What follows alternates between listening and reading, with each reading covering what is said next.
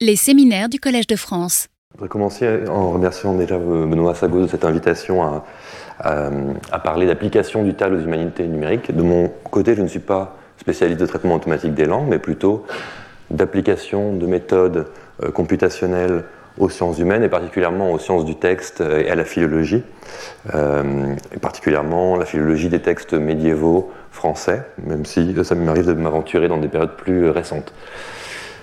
Euh, dans un premier temps, j'introduirai la question en parlant de problèmes de déluge de données et de ce que ça implique pour les sciences du texte et la philologie. Dans un deuxième temps, j'essaierai de montrer les usages que peuvent avoir la lématisation et la notation linguistique, la normalisation euh, pour des exploitations euh, de l'ordre des sciences humaines, des questions d'alignement de, texte, d'analyse du style, etc. Et puis, euh, je présenterai une, une étude menée récemment autour d'un vaste corpus de fiction narrative médiévale française en, diachronie, qui se fonde sur euh, des plongements, des embeddings de, mots et de documents euh, dont vous avez déjà entendu parler. Euh, certaines images sont pas très bien placées, mais alors. Pour, commencer, donc, euh, sont familiers avec la notion de déluge de données qui a été formulée par Jim Gray dans un premier temps à, la fin des, années 2000, avec en tête un premier aspect qui était la, la question de la quantité de données euh, disponibles euh, en ligne. C'est vrai qu'on est passé d'un tout petit nombre de sites web dans les années 90 à quelque chose comme 200 millions de sites web maintenant. C'est quelque chose qui a aussi des implications sur euh, les documents du passé, puisque si on prend des exemples tels que les bibliothèques numériques qui nous donnent accès à des manuscrits, des imprimés anciens, tels que Gallica.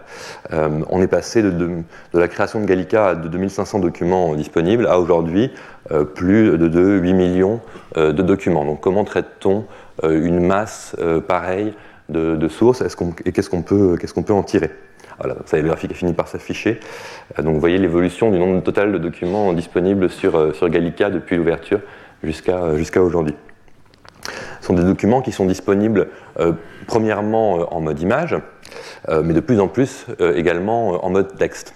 Alors bien sûr, il y a encore des inégalités, si j'ose dire, dans la disponibilité du plein texte pour ces, documents historiques.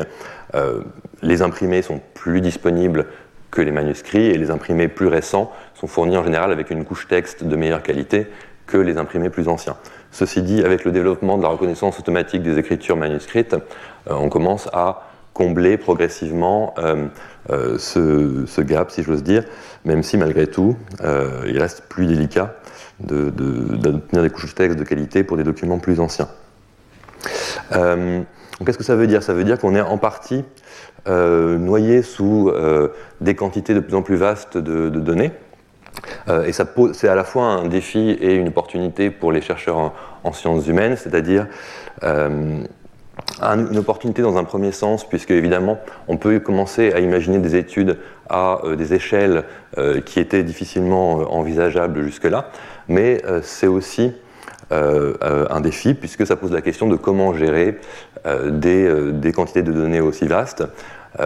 évidemment, les méthodes traditionnelles de la lecture proche des documents ne sont pas forcément entièrement opérationnelles pour, pour ces échelles, d'où l'intérêt d'avoir recours à euh, au secours de disciplines telles que le traitement automatique des langues pour pouvoir euh, euh, gérer ces vastes corpus de, données et ne pas se contenter de fournir des documents en mode texte, mais les transformer en outils de, de connaissance du passé et des traditions textuelles. Dans ce contexte, avec un certain nombre de, collègues autour de, l'école des chartes, on a commencé à concevoir des chaînes de traitement euh, visant à euh, allier intelligence humaine et intelligence artificielle, et méthodes de, traitement automatique des langues basées sur, de l'apprentissage profond pour pouvoir euh, traiter ces documents et passer de numérisation des, documents anciens, de, facsimilés numériques, à des documents textuels annotés, enrichis, exploitables ensuite quantitativement pour toutes sortes d'analyses. Donc il y a toute une série d'étapes que je ne vais pas forcément détailler trop en détail, mais certaines étapes euh, ont trait, on va dire, plutôt à la vision par ordinateur, ce qui est analyse de la mise en page, HTR, c'est-à-dire Handwritten Text Recognition, transcription, reconnaissance des écritures manuscrites. Et puis ensuite, normalisation, lématisation, alignement de différentes versions d'un même texte, euh, processus qu'on appelle la, collation aussi, c'est-à-dire l'établissement des variantes euh, textuelles entre différentes versions d'une même œuvre, ce qui permet ensuite de réaliser toutes sortes d'analyses euh, statistiques euh, à la fois sur un document donné ou sur une tradition comprenant plusieurs documents. Alors pour commencer, donc j'en viens à mon, cela mon, premier point, euh, la question de la lématisation, de la notation linguistique et euh, de son intérêt euh, pour, pour les problématiques qui sont, qui sont les miennes. Alors, peut-être pas la peine de revenir trop en détail sur la question de la normalisation, mais pour l'illustrer dans le contexte particulier des, manuscrits médiévaux, en général, donc, la, le, texte brut sur lequel on va travailler est un résultat éventuellement corriger ou non de euh, transcription automatique de, manuscrits. En général, ces transcriptions se font euh, de manière fidèle au système graphique médiéval, ce qui veut dire avec euh, des abréviations éventuellement, tel que vous en avez un exemple ici avec ce qu'on appelle un, et tyronien qui, qui, signifie et, et des usages de certains graphèmes qui ne sont pas les mêmes que pour le français moderne, par exemple l'absence de distinction euh, entre U et V euh, en ancien français. Donc comment est-ce qu'on passe de ce système graphique à quelque chose qui soit euh, plus normalisé et exploitable quantitativement? Alors je passe aussi d'autres problèmes de l'ordre de la segmentation des mots sur lesquels je reviendrai ensuite. Et donc l'idée est de, commencer par appliquer une série de normalisations et d'annotations euh, euh, à, ces, textes bruts. D'une part, pour tout d'abord, eh bien peut-être résoudre les abréviations euh, et normaliser l'usage, par exemple, de UV et IJ par rapport, par rapport à ce qu'il est en, français moderne, et puis ensuite lématiser, donc appliquer, rattacher chaque forme à une forme canonique, éventuellement désambiguiser dans le cas de l'em homographe, et puis ensuite éventuellement les annoter en partie du discours euh, et en morphologie pour faciliter des études sur, euh, la langue médiévale. Alors, un problème fondamental, c'est que l'ancien français, et comme d'ailleurs un, grand nombre d'états de langue euh, anciens, n'est pas standardisé, on n'a pas une norme unique graphique. Il y a par exemple au moins 36 manières différentes d'écrire le mot cheval. alors, donc, je les classés par, euh, par fréquence. Là, c'est sont tirés d'un corpus qui s'appelle le Nouveau Corpus d'Amsterdam. Donc, chercher toutes les occurrences de, cheval. Ce qui ne veut pas dire qu'il n'y a pas d'autres graphies encore possibles. Hein. Par les limites du corpus ici. Donc, on peut avoir cheval avec un V ou, un U. Euh, on peut avoir euh, un C un CH ou, un K au début du mot, puisque selon qu'on soit en picard, en normand, en français central, on peut avoir ce type de, de variante graphique. On peut avoir U ou V, et puis pour la finale, on peut avoir euh, ou pas le, S de désinence, et puis euh, on peut, selon l'effet du S sur les lettres qui précèdent, on peut avoir une finale ALS, AUS, AX, euh, et, ainsi de suite. on peut aussi avoir un E qui se ferme en I, donc ça peut être cheval ou chival, etc. etc. Donc toutes ces combinaisons-là, il y a toute une combinatoire dialectale, si on peut dire, qui se fait, et on aboutit à 36, 36 graphies différentes. Et s'il faut regarder la distribution de fréquences de, ces graphies? Donc on a une, distribution à longue traîne comme on, pouvait s'y attendre. Et on a beaucoup de formes qui sont là en une seule ou deux occurrences. Ce qui veut dire que si j'ajoutais encore des textes à mon corpus, j'aurais peut-être encore de nouvelles manières d'écrire cheval euh, qui viendraient euh, enrichir ce tableau. Donc, cette, cette, quantité de variations graphiques, elle ajoute aussi des problèmes en termes de, euh, plus grande facilité d'homographie entre des occurrences. Euh, par exemple, là vous avez deux exemples, Monter Estievaus ou Seblons Stieviaus. Dans un cas, on parle d'un cheval, dans l'autre cas, on parle de cheveux. Évidemment, le contexte nous permet de faire la, distinction, mais on peut aboutir à des formes quasi homographes pour des lemmes qui sont euh, a priori graphiquement distincts dans leur forme, dans leur forme standard sans compter tous les lemmes qui sont systématiquement euh, homographés nécessitent d'être euh, désambiguisés, tels que son, qui peut être à la fois le possessif, le son qu'on entend, son signifiant selon ou son signifiant le sommet de quelque chose, le sommet d'une montagne, etc. comment est-ce qu'on gère la tâche de lématiser un corpus tel que celui-ci, enfin dans un état de langue tel que celui-ci On ne peut pas se fier euh, aux approches euh, par, euh, dictionnaire ou par lexique. C'est-à-dire que si on commence à créer un lexique, on a de très très bonnes chances de rater une grande partie des, variantes graphiques qu'on pourrait, rencontrer, surtout dans de nouveaux textes. Donc pour ça, on va avoir tendance, en tout cas c'est le choix qu'on a fait, à favoriser des lématiseurs qui se fondent sur de l'apprentissage profond, sur des corpus noter. Donc dans notre cas, on a entraîné un lématiseur qui s'appelle Pi, qui a été développé par Enrique Mangiavacas, euh, Mike Estemont et, d'autres, euh, et qui voit la lématisation comme euh, la tâche de passer d'une chaîne de caractères en entrée à une chaîne de caractères en sortie, avec une prédiction qui se fait caractère par, caractère. ça permet éventuellement de gérer des formes qui n'ont jamais été rencontrées en les rapprochant de formes déjà connues. Euh, et ça permet peut-être même parfois de réussir à trouver la bonne forme canonique pour un lemme qui n'est pas encore connu à l'entraînement. Euh, mais, ce que ça, mais ce que ça nécessite, c'est non pas la création d'un lexique, mais c'est euh, la constitution d'un vaste corpus annoté, mot à mot, de, de textes pour ensuite réussir à entraîner le, le lématiseur. Dans ce contexte-là, avec une équipe de collègues sur, sur plusieurs années, euh, on s'est livré à la tâche parfois un peu longue d'annoter, euh, de corriger des annotations mot à mot pour un corpus d'une variété de textes euh, en ancien français. Donc, parfois, on a pu bénéficier de, corpus déjà existants, comme le, corpus des œuvres de Chrétien de Troyes, lématisés sous la direction de Pierre Kunzmann, dans d'autres cas.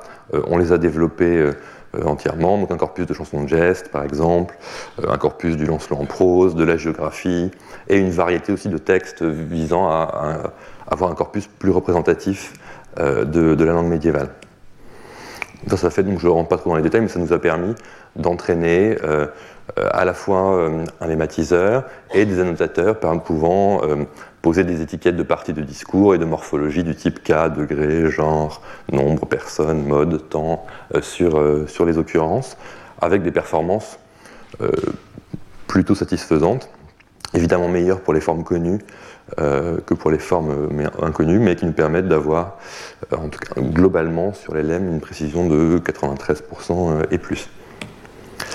Donc pourquoi faire, faire, tout ça? Pourquoi prendre toutes ces heures pour produire des corpus et entraîner un lématiseur Parce que la lématisation est une tâche fondamentale qui nous est ensuite utile dans un certain nombre d'applications. je vais en présenter deux. La première est de l'ordre de l'alignement de différentes versions d'un même texte, euh, quelque chose qu'on appelle la, collation euh, en philologie. Donc le principe, c'est que, euh, mettons la transmission des textes sous forme manuscrite au cours du Moyen Âge, on préserve assez souvent plusieurs manuscrits survivants d'une même œuvre, qui sont tous des copies de copies de copies, et qui ont tous leurs variantes, leurs erreurs propres, qu'on va devoir ensuite confronter pour essayer d'établir une généalogie du texte et pouvoir éventuellement remonter euh, à la leçon originale, ou en tout cas établir euh, le poids critique de chacune des, variantes qu'on rencontre dans la tradition manuscrite. Pour faire ça, une des tâches qu'on a besoin euh, de réaliser, c'est l'alignement mot à mot des différentes versions du texte.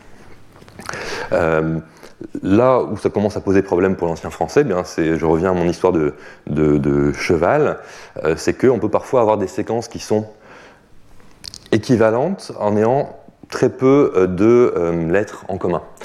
Euh, donc là, je vais te donner un exemple tiré de, différents manuscrits de, du Chevalier au Lion de Chrétien de Troyes. Vous pouvez avoir dans un manuscrit Caïd Delfouer ou Chied Doufer ou Kied du Feur. à chaque fois, ça veut dire que, sous-entendu, l'épée tombe du fourreau.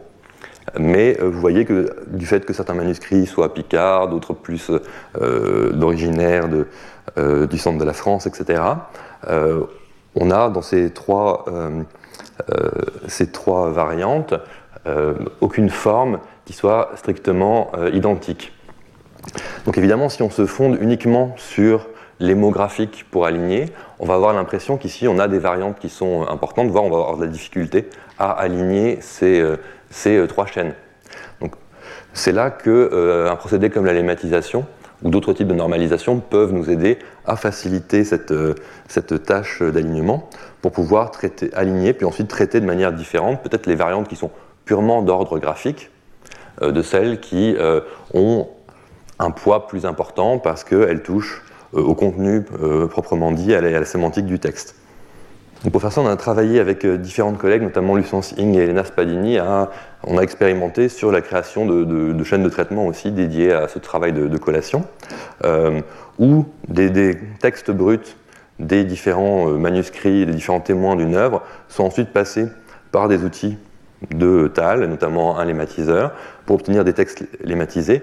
Et c'est ces textes lématisés qui vont ensuite servir à l'alignement. Donc ça permet d'effacer, de, détruire temporairement, si on peut dire, euh, une partie du bruit euh, induit par, par la variation graphique. donc pour, pour, détailler, donc la première étape, on reçoit nos, textes bruts qui sont ensuite passés par un lématiseur et aussi annotés en partie du discours.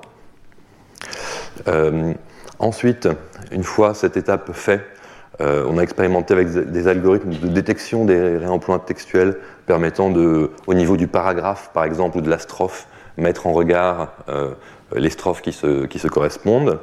Euh, et ensuite on essaye de passer à un alignement micro, c'est-à-dire au niveau du mot, phrase par phrase ou vers par vers, en se fondant sur, les formes, sur les lemmes, sur les formes normalisées. Ce qui va nous permettre d'avoir plus de, de correspondance et de plus facilement pouvoir aligner, en dépit des variations graphiques, euh, euh, les, différentes chaînes. Euh, ce que ça nous permet aussi de, faire, c'est de pouvoir éventuellement annoter en partie automatiquement les variantes textuelles pour distinguer celles qui sont d'un ordre purement graphique, je s'affiche, et celles qui sont d'un ordre. Alors voilà, par exemple, un, exemple de typologie. Alors on travaille encore sur ces questions de, typologie, mais grâce à cette annotation linguistique, on peut poser une première étiquette, disons, euh, pour dire si la, variante est d'ordre purement graphique, si elle a le même lemme, la même morphologie, la même partie du discours, euh, mais une forme euh, différente, on peut la classer comme une variante d'ordre graphématique. Si elle a le même lemme et la même partie du discours, mais des étiquettes de morphologie différentes, on peut la catégoriser comme une variante de flexion, euh, et ainsi de suite. Si euh, lemme, partie du discours, morphologie et forme sont différentes, a priori, on est plutôt face à une variante d'ordre lexical. Euh, et après, on peut chercher à essayer de, raffiner ces typologies. Et rien qu'avec la notation linguistique, on peut déjà faire une première, une première catégorisation. Donc ça, c'était mon, premier exemple de l'ordre de la collation et de l'alignement de, textes. deuxième exemple, celui de, la stylométrie. Donc la stylométrie, pour ceux qui n'auraient pas encore euh, entendu ce, terme, c'est la mesure quantitative du style. le principe de la stylométrie, c'est de chercher dans des textes euh, des régularités difficilement perceptibles euh, à l'œil humain à la lecture, mais qui permettent ensuite de caractériser les propriétés de la langue propre à chaque individu, ce qu'on appelle parfois le style en littérature, ce qu'on appelle plutôt l'idiolecte d'un point de vue linguistique. Euh, pour pouvoir ensuite réaliser des tâches telles que l'identification des auteurs de textes anonymes, euh, l'identification, le choix, euh, la détermination des auteurs d'œuvres disputées, et ainsi de suite. Donc c'est quelque chose qui permet, peut s'appliquer à des documents très contemporains, qui peut aussi s'appliquer aux documents du passé, et qui permet de répondre à un certain nombre de questions fondamentales que se posent les historiens, les philologues, tels que qui a écrit ce document, quand a-t-il écrit, où, est-ce qu'il est original, est-ce qu'il est faux, est-ce qu'il est altéré, est-ce qu'il a été coécrit, euh, et ainsi de suite. Ce sont des questions qui se multiplient au fur et à mesure qu'on remonte dans le temps. Euh, typiquement, pour ce qui est du Moyen Âge, il y a une problématique de l'anonymat des œuvres littéraires qui est sans doute plus forte que pour d'autres périodes. Si je prends les épopées médiévales françaises, des chansons de geste, 95% d'entre elles sont anonymes et 5% ont un nom d'auteur euh, associé sans pour autant qu'on puisse toujours avoir de certitude sur la réalité de cette, euh, attribution. Si je prends les chansons des Trouvères, j'en ai euh, à peu près 60% qui sont anonymes, et sur le reste, environ 20% qui ont plusieurs, dans la tradition manuscrite, plusieurs auteurs euh, énoncés comme les ayant écrites, et seulement 20% qui n'ont qu'un seul auteur associé. Et encore, sur celles qui n'ont qu'un seul auteur associé, on n'a pas de certitude que le nom que nous donne la tradition manuscrite soit le bon. Pas toujours. Euh, donc on a énormément de textes anonymes ou de textes euh, sujets à des débats euh, de paternité ou de maternité. et donc la symétrie peut être un outil permettant d'envisager certaines questions pour les textes anciens. Euh, donc, il y a la question des, chansons de jazz, des, des trouvères, des troubadours que j'ai déjà cités. Il y a la question dont je vais vous parler un petit peu euh, juste maintenant, des compilations de vies de ce qu'on appelle les, légendiers.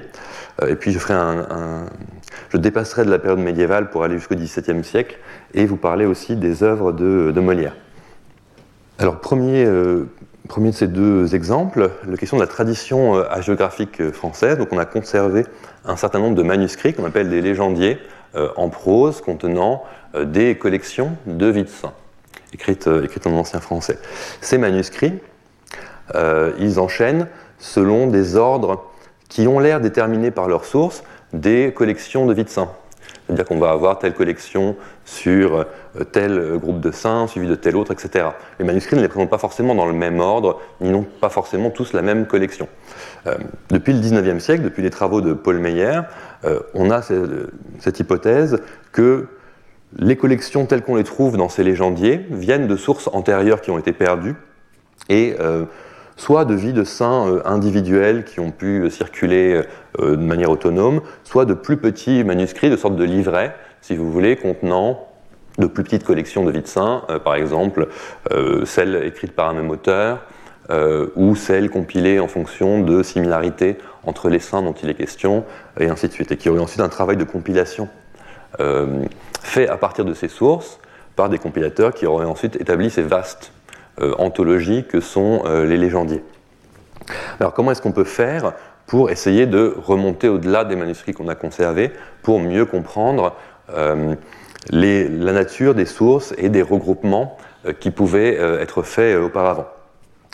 Euh, donc pour faire ça, on a choisi d'opter justement pour une approche d'ordre stylométrique, puisqu'on sait que certains euh, de ces livrets préexistants devaient regrouper les œuvres, les saints attribuables à un même auteur. On a un cas même où on connaît le nom de l'auteur, qui est le cas de Vauchier de Denain, qui a écrit euh, différentes œuvres, des continuations des œuvres de Chrétien de Troyes, il a aussi écrit des de saints et euh, des vies des saints confesseurs notamment, qui sont conservées dans les légendiers et qui peuvent servir de point de repère. C'est-à-dire que si on réussit à regrouper les œuvres de Vauchier de Denain, on peut imaginer qu'on va réussir à regrouper les vies de saints partageant euh, un même auteur ou une, même source. Euh, le problème, c'est qu'en stylométrie, en général, on s'intéresse aux mots-outils, aux morphèmes grammaticaux, euh, de nature autoriale, puisque c'est le style de l'auteur qu'on cherche à, retrouver. Or, les manuscrits qui nous conservent ces textes sont passés par des générations, des générations successives de copistes qui ont tous euh, utilisé leurs propres habitudes graphiques euh, au moment de copier les manuscrits. Donc on a des strates et des strates de euh, variations linguistiques qui ne sont pas du tout redevables à l'auteur, mais qui sont redevables euh, aux copistes des manuscrits. Donc comment est-ce qu'on fait pour essayer de passer par-dessus tout ce bruit euh, introduit par les copistes successifs? Alors on a voulu justement expérimenter différentes approches. On a commencé par, d'une part, utiliser quelque chose qui est relativement standard en strigométrie, c'est-à-dire regarder les séquences de trois caractères, ce qu'on appelle les trigrammes de caractères. Euh, qui permettent de capter justement, entre autres choses, de l'information euh, grammaticale sur les désinences, les préfixes, euh, les suffixes, etc.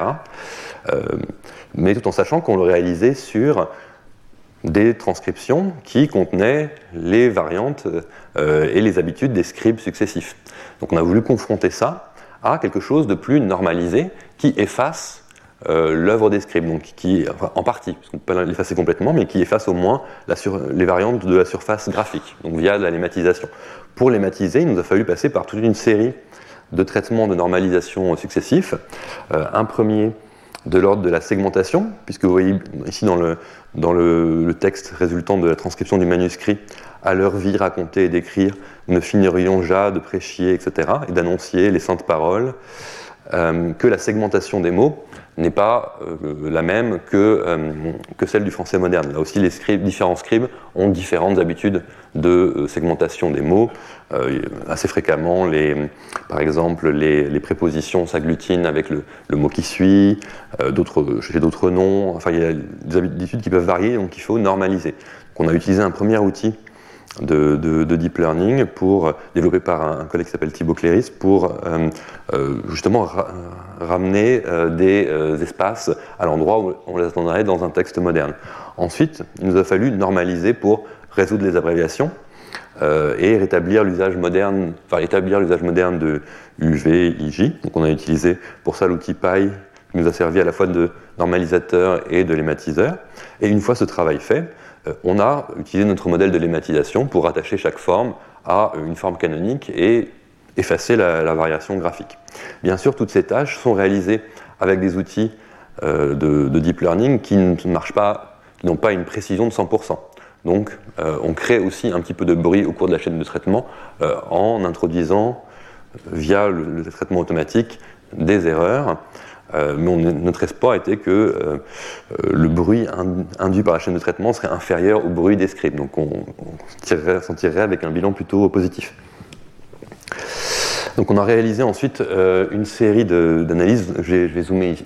Ensuite, ce, que vous avez ici, ce sont des, dendrogrammes issus de classifications ascendantes hiérarchiques qui vous permettent de visualiser des, des groupes ou des clusters qui ont été rapprochés en fonction euh, de, euh, des propriétés euh, ici textuelles des, individus. Donc dans, le premier cas, vous avez une classification qui se base sur nos trigrammes de lettres. Dans le deuxième cas, elle se base sur des mots-outils, des séquences de parties du discours visant à capter là aussi des informations sur les habitudes d'ordre des mots, qui sont a priori plutôt autoriales que scribales, et une dernière qui se forme, qui se fonde sur euh, les lemmes euh, euh, des, textes. sachant que voilà, utiliser les lemmes avait, on l'espérait, cet avantage de minimiser le bruit du scribe, mais pose d'autres problèmes, c'est-à-dire qu'en lématisant, on détruit de l'information grammaticale sur les flexions, etc., qui pourtant sont a priori plutôt autoriales. Et finalement, on fait aussi porter l'attention beaucoup sur le lexique euh, et on est aussi plus sujet à d'autres catégories de biais qui sont dus au thème des œuvres. À partir du moment où on les matise, on va, avoir une, euh, on va fonder notre analyse sur des données qui sont moins grammaticales et plus, euh, plus lexicales, plus sémantiques, et, on peut être amené à faire des rapprochements qui ne seraient pas autoriaux, mais qui seraient en fonction du contenu des textes. Dans les trois cas, finalement, nos analyses arrivaient à des, une structure générale euh, relativement similaire.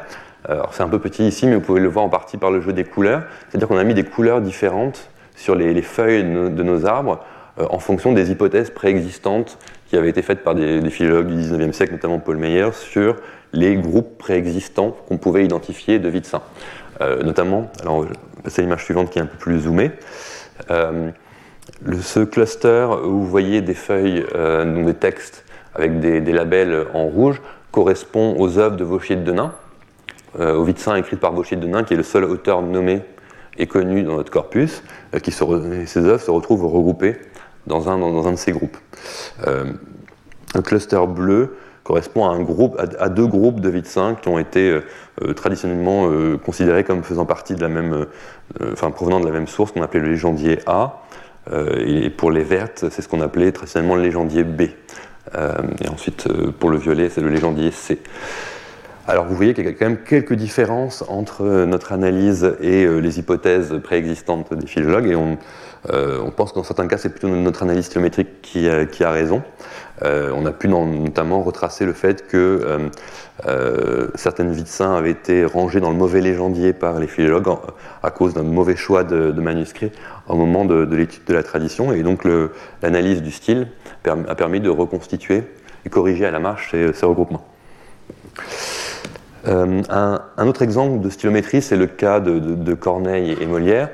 Euh, depuis, le, le, 19e siècle, euh, on a vu émerger des remises en question de certaines grandes figures de la culture occidentale et de leur existence ou non, ou de leur, leur autorité ou non sur, sur les œuvres. Il y a eu la question d'Homère, est-ce qu'Homère a, existé? Est-ce que l'auteur de l'Odyssée est bien le même que celui de l'Iliade? Et ainsi de suite. À partir des années 1850, on s'interroge sur euh, l'attribution des œuvres de Shakespeare, est-ce qu'il aurait bien écrit ses propres, euh, ses propres pièces. On s'interroge aussi à cette époque-là sur les auteurs de la Bible euh, et les différentes sources. le débat sur Molière, il émerge un petit peu plus tard, en 1919, en deux étapes. première étape, 1918, Abel Lefranc, historien de, de la littérature, chartiste fameux, publie un livre qui s'appelle Sous le masque de William Shakespeare, William Stanley, dans lequel il défend l'idée que euh, l'auteur des œuvres signées du nom de Shakespeare n'est pas Shakespeare, mais euh, William Stanley, comte de Derby. Et l'année suivante, Pierre-Louis, qui est euh, un poète qui est aussi connu comme faussaire littéraire, décide de transposer cette hypothèse shakespearienne à la situation française et donc fait l'hypothèse que Molière n'aurait pas écrit ses œuvres comme Shakespeare, mais que ce serait Corneille qui les aurait écrites pour lui. Euh, donc c'est quelque chose qui ressort périodiquement comme une espèce de, serpent de mer. Euh, notamment, il y a eu des travaux de statistiques lexicales, de stylométrie dans les années 2000 qui ont relancé un petit peu cette, cette hypothèse-là. Donc avec un collègue, on s'est euh, intéressé à cette question pour en faire d'abord un, sujet de travaux pratiques pour, pour nos étudiants et puis ensuite une, publication. et dans ce contexte-là, on a été amené à utiliser non seulement des, des features, donc des variables euh, traditionnellement utilisés en stylométrie, tels que les mots-outils, les euh, trigrammes de parties du discours, donc toutes les séquences de trois parties du discours euh, successives dans, les textes sources, les affixes, plutôt des pseudo-affixes, c'est-à-dire tous les, chaînes de caractères en début et fin de mots, les mots en eux-mêmes, et puis on a essayé d'étendre aussi vers des choses qui sont utilisées et à juste titre moins souvent en, en, stylométrie, et qui nous permettait d'avoir une analyse un petit peu, on va dire, euh, avec de nombreuses facettes des mêmes, des mêmes textes, tels que les lemmes euh, ou les mots à la rime. Euh, ce dont on s'est rendu compte, donc là voilà toutes les classifications, c'est que d'une part, quel que soit le type de, de variables qu'on utilisait, les regroupements qu'on obtenait étaient dans l'ensemble les mêmes. Si vous voyez, donc là aussi les clusters sont colorés en fonction de leurs auteurs supposés. En rouge, vous avez les œuvres signées du nom de Pierre Corneille. Euh, en vert celle signée euh, du nom de Molière, et puis euh, ensuite en, rose vous avez Thomas Corneille, donc le frère, en bleu vous avez Rotrou, et en, jaune vous avez Scarron. Et donc la comment dire, les détails de l'arbre résultant de notre analyse varient marginalement entre les lemmes, les mots-outils, les affixes, etc. Mais elle reste quand même globalement la même dans sa structure.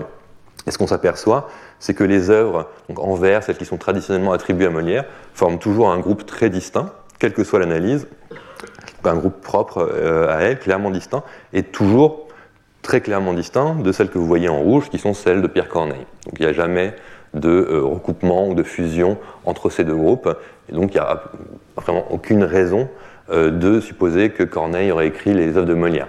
À la limite, le style de Molière est parfois plus proche du style d'autres auteurs, comme Scarron, euh, comme euh, Thomas Corneille, donc le frère, euh, mais, rarement, voire en l'occurrence pas du tout, avec, Pierre Corneille. L'heure avance, j'en viens à mon troisième et dernier point, donc je quitte la question de la, la pour m'intéresser à la question de l'amour dans la littérature médiévale.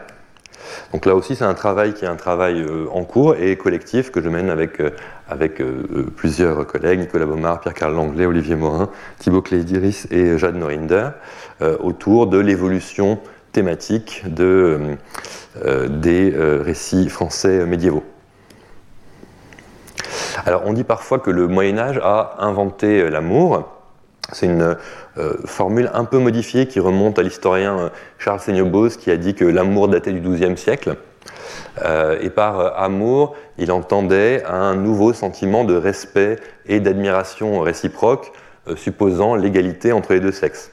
Donc une nouvelle définition de l'amour, l'amour pas uniquement comme désir sexuel, mais comme sentiment réciproque.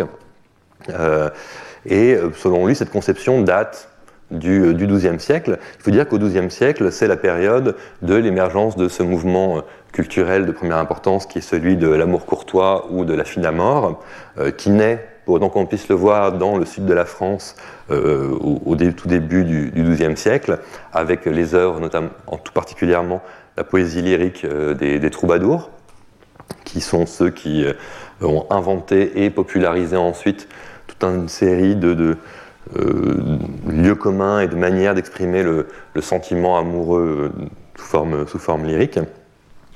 D'ailleurs, à, droite, vous avez une, une enluminure qui représente euh, cet épisode fameux où Geoffrey Rudel, parti en croisade pour voir la comtesse de Tripoli dont il était tombé amoureux sans la voir, meurt en arrivant à Tripoli et meurt dans les bras de la comtesse qu'il voit pour la première fois.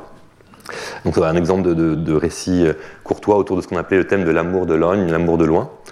Euh, tout ça s'insère dans une culture chevaleresque où, qui associe à la fois le sentiment amoureux courtois et la prouesse guerrière, qui est l'autre pendant de cette, cette culture euh, chevaleresque, la prouesse guerrière collective ou voire plutôt individuelle. Et donc Denis de Rougemont, par exemple, s'est intéressé euh, à cette question de cette nouvelle conception de l'amour dans un ouvrage qui s'appelle L'amour et l'Occident, paru en 1939. Et il, a essayé de dégager les grandes lignes caractéristiques de ce qui ferait les particularités de cette conception euh, amoureuse médiévale. Euh, un premier aspect est donc la nature réciproque, qu'évoquait déjà euh, Bose du sentiment. Nature réciproque signifiant généralement nature adultère, puisque le mariage et une affaire euh, plutôt de business que de, sentiment, euh, si j'ose dire. Et donc l'amour réciproque qui permet à la femme d'être sur un pied d'égalité avec l'homme, il se passe dans un contexte de libre choix et donc un contexte adultère, euh, qui est un des éléments déterminants de, l'amour courtois. Il se passe du coup aussi de manière conséquente en général dans un cadre de transgression des normes sociales établies. Dans l'expression du sentiment, euh, ou dans les, motifs narratifs, il associe souvent l'amour à la violence et, à la mort, euh, sous différentes formes. La forme, euh, donc là, vous avez un exemple, celui de Geoffrey Rudel mourant dans les, dans les bras de la comtesse de Tripoli. Vous avez des exemples de suicide, suicide amoureux. et, ainsi de suite. Donc c'est l'amour qui mène jusqu'à jusqu'à la mort, qui est la forme peut-être la plus forte d'engagement réciproque, et dont l'archétype euh, selon Denis Rougemont, l'histoire de Tristan et Iseut, qui effectivement a une popularité euh, euh, immense pendant, pendant cette période. Bien sûr, il y en a, d'autres encore. Il y a Lancelot et Guenièvre. Enfin, il y a toute une, toute une série d'archétypes de, de, ce type. et Rougemont insiste aussi sur le fait que cette conception de l'amour dépend aussi de la conception de la chevalerie, qui est à la fois la loi de l'amour et de la guerre. Et il est vrai que dans le lexique courtois, on retrouve parfois un lexique chevaleresque, voire guerrier, dans la manière de euh, désigner le sentiment amoureux. Donc on va faire euh, la cour euh, à une dame de la même manière qu'on fait le siège d'un château. On est frappé, blessé par les flèches de l'amour, et, ainsi de suite. Donc on réemploie un lexique militaire pour désigner le, sentiment amoureux. Suite à ça, Georges Duby a fait donc l'action c'est pourquoi ce, au XIIe siècle cette conception émerge-t-elle. Euh, Georges Duby fait une hypothèse euh, à ce sujet qui est celle d'un lien entre développement économique et nouvelle conception de l'amour. Donc l'idée de Georges Duby, c'est que euh, avec les défrichements, l'expansion économique, notamment agricole, qui marque le XIIe et, et le XIIIe siècle, on a un relâchement des contraintes liées à la simple subsistance et à la survie, qui amène à une forme de relâchement des contraintes collectives dues euh, au lignage, aux normes religieuses, etc. Donc à une plus grande part de, liberté individuelle, si on peut dire, qui finalement finit par engendrer euh, l'émergence de cette nouvelle conception de l'amour basée sur le libre choix et, la réciprocité. Voilà, donc pour illustrer ça, je vous ai mis un autre couple courtois fameux, donc Lancelot et, Guenièvre. donc on a voulu tester cette hypothèse. Euh, est-ce qu'on peut voir effectivement une augmentation de la place laissée à l'amour dans les fictions narratives euh, médiévales françaises et est-ce qu'on peut la mettre en regard euh, du, développement économique? Donc pour faire ça, on a entrepris de regarder au plein texte de, ces œuvres en commençant par construire un corpus numérisé de manuscrits d'épopées et de romans français euh, médiévaux, avec une chaîne de traitement qui emmène depuis l'énumération de Gallica jusqu'à du plein texte que l'on puisse interroger. Ensuite, dans un deuxième temps, de construire une représentation sémantique des mots et des documents, avec des embeddings de mots et de documents et de thèmes, pour pouvoir ensuite regarder des similarités entre des vecteurs de mots et de documents, pour voir par exemple quels étaient les documents les plus similaires au, mot amour, et pouvoir suivre ensuite l'évolution dans le temps de ces similarités. Euh, et ensuite comparer les résultats qu'on obtenait avec euh, des connaissances historiques sur le, développement économique. Donc le corpus qu'on a construit est toujours en, cours de construction, il n'est pas encore euh, achevé. son but est d'englober tous les manuscrits et incunables numérisés de chansons de gestes et de romans de chevalerie du XIIe au XVe siècle. Donc, ça fait euh, au moins un millier de documents, voire, euh, voire plus. Euh, pour l'instant, on a utilisé essentiellement des documents disponibles via la Bibliothèque nationale de France et la Bibliothèque Gallica. Et on a collecté quelque chose comme 265 manuscrits qui contiennent 410 témoins, c'est-à-dire 410 occurrences d'une œuvre donnée. Donc on a des œuvres qui reviennent plusieurs fois, des manuscrits qui contiennent plusieurs œuvres. Et ça nous fait un corpus qui fait quelque chose comme une quarantaine de millions de mots. Ce qui peut paraître peu, mais à l'échelle des corpus médiévaux est immense. Le plus gros corpus, à ma connaissance, de textes en ancien français avant faisait entre 3 et 4 millions de mots. Donc on a, un ordre de grandeur au-dessus. Euh, même si, comme je vais vous le montrer, on n'est pas sur des textes entièrement corrigés, on est sur des textes traités par, euh, par des méthodes d'apprentissage machine. Alors ce que vous avez ici à gauche, c'est un premier graphique qui vous montre la quantité de mots disponibles par année. Donc les manuscrits sont datés ou datables, selon les cas on a des dates précises, dans d'autres cas on a des dates plus vagues, dernier quart du XIIIe siècle et ainsi de suite. Euh, en fonction de ça on a réparti le nombre de mots que contenaient ces documents sur euh, les différentes euh, années de la période qui nous intéressait. Et rien qu'avec le, nombre de mots disponibles dans cet échantillon déjà assez vaste, on voit des évolutions assez fortes qui se corrèlent en partie à euh, des événements historiques. C'est-à-dire qu'on euh, euh, a une croissance du nombre de mots disponibles jusqu'à grosso modo le début du XIVe siècle, puis une chute avec un plus bas aux alentours de 1350, c'est-à-dire au moment de la, peste noire, où visiblement moins de manuscrits ont été copiés, en tout cas de ces textes, ou moins ont été conservés, puis ça remonte, et on a un autre creux euh, au moment euh, des pires années de la guerre civile entre les Armagnacs et, les Bourguignons, euh, et de l'exil du dauphin à, Bourges. ça, ça peut aussi être lié à la nature des collections de la Bibliothèque nationale de France qui héritent en partie des collections de la librairie royale. Donc on peut aussi retrouver des, billets de ce type. Donc pour traiter, que mon image s'affiche, pour traiter ces, documents, on a établi une chaîne de traitement euh, qui ressemble à celle dont je vous ai parlé tout à l'heure, donc euh, qui commence par faire euh, de la transcription automatique à partir des, images pour aboutir ensuite à des documents en plein texte que l'on puisse, que puisse interroger et traiter. Bon, je ne vais pas rester trop longtemps là-dessus. donc, comment est-ce qu'on a procédé? Donc, on a d'abord fait une reconnaissance automatique des écritures.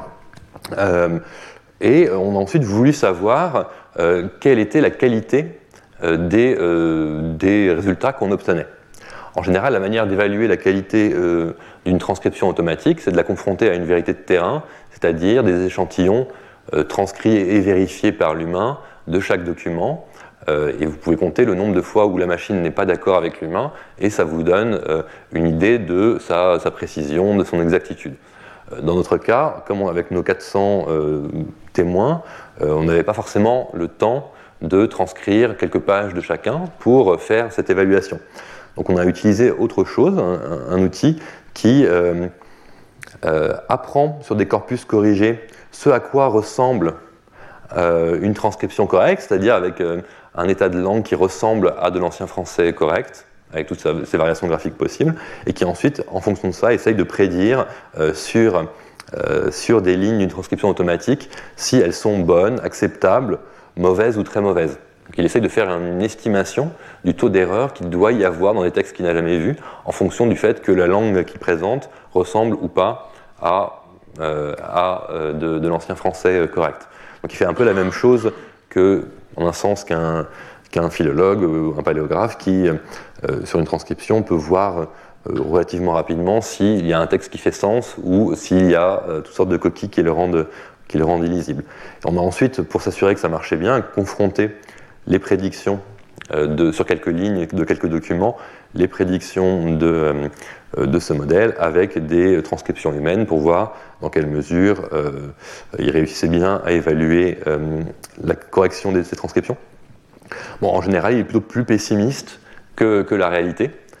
Euh, donc ça, ça, nous a plutôt rassuré sur la qualité de nos transcriptions, même si, comme on peut le voir ici, euh, la qualité de ces transcriptions varie un petit peu dans le, temps, c'est-à-dire que le modèle est un peu moins bon sur les écritures du XVe siècle qu'il ne l'est sur celles du XIIIe et du XIVe, parce qu'on a beaucoup plus d'écriture cursive, parce qu'on a des manuscrits sur papier, euh, avec l'encre qui transperce, parce qu'on a parfois des numérisations de moindre qualité, etc. Donc il y a plein de raisons différentes à ça, mais on a déterminé un seuil de qualité minimale pour inclure les documents dans le corpus.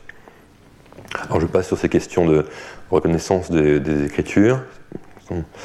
Voilà quelques exemples de, résultats donc sur des différents cas. Donc là on a un manuscrit euh, d'Ourson de, Beauvais, donc une chanson de geste. Et là vous avez donc euh, la prédiction d'analyse de, la mise en page, l'identification des lignes et la transcription automatique euh, qui figure sur, sur la droite avec le système graphique médiéval, c'est-à-dire avec les abréviations notamment, et avec la segmentation d'origine et, ainsi de suite. Autre, autre exemple, ceux-là sont assez, euh, assez bons, c'est des manuscrits assez typiques de ce qu'on avait dans le, dans le corpus. Euh, et on a des lignes dans lesquelles il n'y a presque pas de faute parfois, pas de faute pour ce qui concerne la, première ligne, par exemple, par exemple ici. Ensuite, se poser la question de réussir à, à extraire des informations sur les thèmes euh, ou euh, euh, les, thèmes évoqués dans, ces œuvres, ou l'importance qui était faite à l'amour. le choix d'outils qu'on a fait à ce moment-là, c'est basé sur différents critères. Déjà, on voulait avoir un espace dans lequel on puisse interroger avec la même représentation sous-jacente les mots, les documents, voire les sujets. Donc, de voir par exemple quels étaient les documents les plus proches euh, de tel ou tel euh, mot, c'est-à-dire ou euh, quels étaient les sujets dans lesquels tel ou tel mot était le plus important. on a aussi eu besoin de chercher un outil qui soit relativement robuste à la présence de variantes graphiques dans les textes. Donc un outil qui puisse donner des représentations similaires à des mots pas écrits de la même manière mais apparaissant dans les mêmes contextes. et ensuite on avait besoin d'un outil qui puisse s'adapter à des états de langue euh, pas très standards, euh, et donc qui puisse nous permettre de nous émanciper du besoin d'avoir un grand modèle euh, pré-entraîné. Donc pour cette raison-là, on s'est tourné vers des embeddings de mots, de documents et plus, de manière plus annexe de sujets en utilisant Word2Vec et Doc2Vec pour, pour ces représentations. Qu'est-ce qu'on a fait ensuite? On a construit des requêtes se fondant sur des mots qui euh, nous semblaient bien représenter l'importance de l'amour. On a aussi regardé l'importance de, la violence. Donc pour ce qui est de l'amour, on a euh, interrogé l'embedding pour regarder quels étaient les mots les plus proches aimer, du verbe aimer, donc aimer, ou du nom amour, ce qui nous a permis de récupérer tout un tas de variantes graphiques dues au système graphique médiéval, euh, à la segmentation, voire parfois aux erreurs du processus de transcription automatique. Euh, ça nous a permis aussi de nous rendre compte que justement ces mots avaient des représentations similaires dans notre embedding, ce qui nous a euh, confirmé notre choix de méthode. Et donc on a pu ensuite construire un vecteur moyen avec toutes les formes aimer, amour, l'amour, avec un O, avec OU, avec un S, s'amour, d'amour, euh, les formes conjuguées, et ainsi de suite. On a fait la même chose pour le verbe férir, qui veut dire frapper, et qui est assez euh, central dans la description de, la violence. À partir de là, on a pu regarder quels étaient les euh, mots les plus similaires à nos vecteurs amour et violence, quels étaient les documents les plus similaires, éventuellement quels étaient les topics, les sujets les, plus similaires. Voilà un exemple pour les formes du mot euh, les, mots les plus proches du vecteur amour. Euh, et donc vous retrouvez tout un lexique qui est un lexique courtois euh, assez traditionnel. ça nous confirme dans le fait qu'on capte bien essentiellement un sémantisme lié à l'amour courtois et pas à l'amour filial ou à l'amour religieux et, ainsi de suite. Donc on a des termes comme amant, ami, promesse, je m'esmets, donc je, me, je, suis en émoi, quelque chose me tue, et ainsi de suite. ou alors on retrouve aussi des mentions de, des valeurs inverses de celles de la courtoisie, donc quelque chose qui est avilain, c'est-à-dire d'un paysan ou ville. Euh, on a les jaloux qui, font leur apparition aussi, qui sont les ennemis des, couples courtois, euh, et ainsi de suite. Euh, on a pu ensuite regarder quels étaient les documents qui avaient le plus de similarité avec ce vecteur de, l'amour, et on tombe sur des œuvres qui sont extrêmement connues comme étant des, œuvres courtoises par excellence tels que Le lait de l'ombre, ou un certain nombre d'œuvres euh, qui sont euh, fondées sur des couples, euh, des couples amoureux, tels que Floris et, Lyriopée, Floire et Blancheflore, Cristal et Clary, ainsi de suite. Amadas et Idoine, que sais-je. et donc là encore, on sait que notre similarité mesure, réussit à trouver des œuvres, courtoises. C'est bien ce qu'on voulait, voulait faire. à côté de ça, on a regardé un petit peu en utilisant Top 2 Vec des, les, thèmes euh, qui étaient identifiés par cet algorithme, euh, qui étaient les plus liés euh, toujours à notre vecteur de l'amour. et on a retrouvé un ensemble de thèmes qui eux aussi sont particulièrement courtois. Dans le premier, vous avez Je meurs d'amour, amour moxie, douce, amant, douleur, sous différentes formes, etc. C'est un peu pareil dans le deuxième. Donc on retrouve le, le, euh, le thème peut-être le plus courtois, qui est celui euh, de la douleur de l'amour ou de la mort d'amour, à la fois métaphorique ou, réel. Euh, le troisième, vous trouvez des termes qui sont liés à l'ami, la douceur, le, réconfort, le plaisir. Comme il n'y a pas que de la mort qui est, impliquée, ou de, la, souffrance. vous avez un thème qui est lié à Didon, à l'histoire de Didon et Aîné. D'autres thèmes qui sont liés aux chansons euh, de Tristan dans le Tristan en prose ou à d'autres œuvres de ce type. Donc on retrouve encore nos œuvres, courtoises. À partir de là, on a pu faire cette, euh, analyse euh, dans laquelle on a calculé des scores moyens pour les documents d'une année par rapport à des, similarités moyennes par rapport à notre vecteur de l'amour. Donc on l'a fait pour l'amour, on l'a fait aussi pour la violence. Euh, pour voir si la littérature chevaleresque avait deux évolutions relativement euh, congruentes de ce point de vue-là. Euh, et on a comparé ça à ce qu'on a pu trouver, même si c'est encore assez peu satisfaisant, mais comme mesure de, du développement économique, hein, puisque si vous vous souvenez de l'hypothèse de Georges Duby que j'évoquais tout à l'heure, il y a ce, lien entre amour et développement économique. Donc on a utilisé des données reconstruites sur le, PIB par habitant pour essayer de voir si les évolutions étaient relativement euh, euh, convergentes. Ce qu'on voit euh, comme tendance générale sur la part de l'amour dans les fictions, c'est une, une, hausse, tendance à la hausse au cours du XIIIe siècle jusqu'aux euh, jusqu'aux années 1320, 1330, qui est suivi ensuite d'une période de, de, baisse de la part laissée à l'amour, en tout cas à l'amour courtois dans, dans ses œuvres. Donc ça se corrèle en partie à l'évolution du développement économique, c'est-à-dire une période d'expansion au cours du XIIIe siècle, suivie de cette crise, euh, de cette crise du Moyen Âge tardif, euh, qui va euh, accumuler successivement la, famille, la grande famine du début du XIVe siècle, la guerre de Cent Ans, la grande peste de 1350, etc. Donc, dans les grandes lignes, on a des évolutions qui semblent être convergentes, avec cette nuance que le, PIB par tête n'était peut-être pas la meilleure manière de les mesurer, puisque le PIB par tête peut augmenter quand le, PIB augmente, mais aussi quand le nombre de têtes diminue. Or, euh, la peste fait beaucoup diminuer le nombre de personnes, donc augmenter le PIB par habitant sans forcément euh, augmenter la qualité de vie et le confort euh, et la disposition au sentiment amoureux de, la population.